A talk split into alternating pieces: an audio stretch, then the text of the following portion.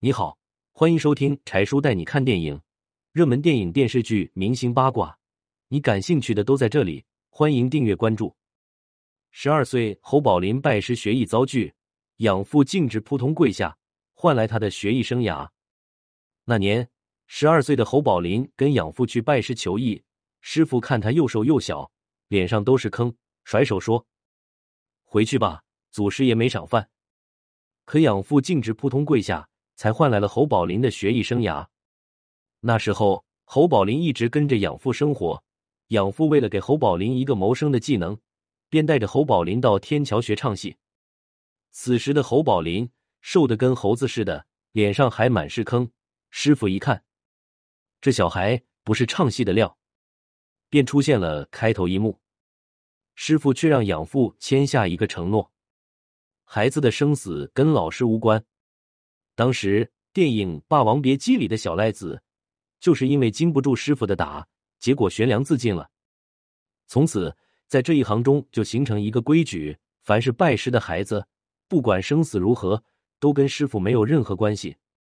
一开始，侯宝林的唱戏生涯并不容易，侯宝林也逃不过师傅的打，只要刷洗的茶碗不干净，免不了一顿打。学习掉嗓子错了，师傅也是直接一棒子打过来。可侯宝林并没有放弃，他仍然跟着师傅好好学唱戏。他知道当初养父送他到这里不容易。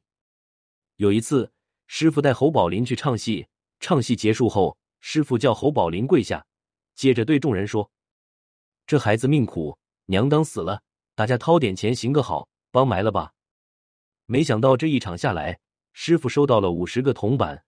侯宝林拿到了四个。在这不久前，侯宝林的养母去世了，可没想到师傅竟然用这个理由公然跟观众讨要钱。那时候的侯宝林也不知道这是什么意思，反正师傅的话听着做就行了。小小的侯宝林就见惯了人情世态，但他却从心底里喜欢上唱戏了。有一次，有个场子里正好缺人上台表演，侯宝林看到后主动上前询问，要帮忙，我会说戏。那人听到后，立马答道：“哎呦，小祖宗，你就别给添乱了。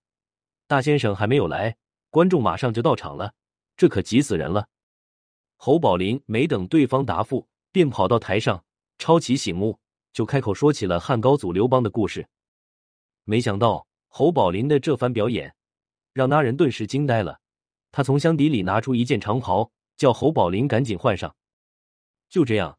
侯宝林成功登台，开始了他的相声生涯。后来，侯宝林正式拜朱阔全先生为师傅，开始正式学起了相声。他也谨记师傅的教诲。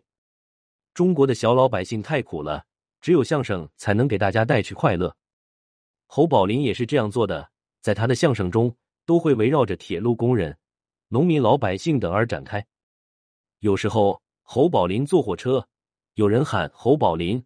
侯宝林总是笑着答复大家，甚至还直接就在列车上讲起了相声，整节车厢全都是笑声响成一片。侯宝林成名后，他没有一点架子，在任何地方，只要他一开口，周围的人都哈哈大笑。侯宝林始终相信，一个演员成名是其次，最要紧的是要让观众承认。人活在世上，眼睛不能老是往上看，主要是你的心得往下想。这不得不想到，如今的演艺圈中，很多明星一心就只是想着赚钱，却忽略了观众的感受。但这样的明星，经历过时间的洗礼，会被岁月所淘汰。你有听过侯宝林的相声吗？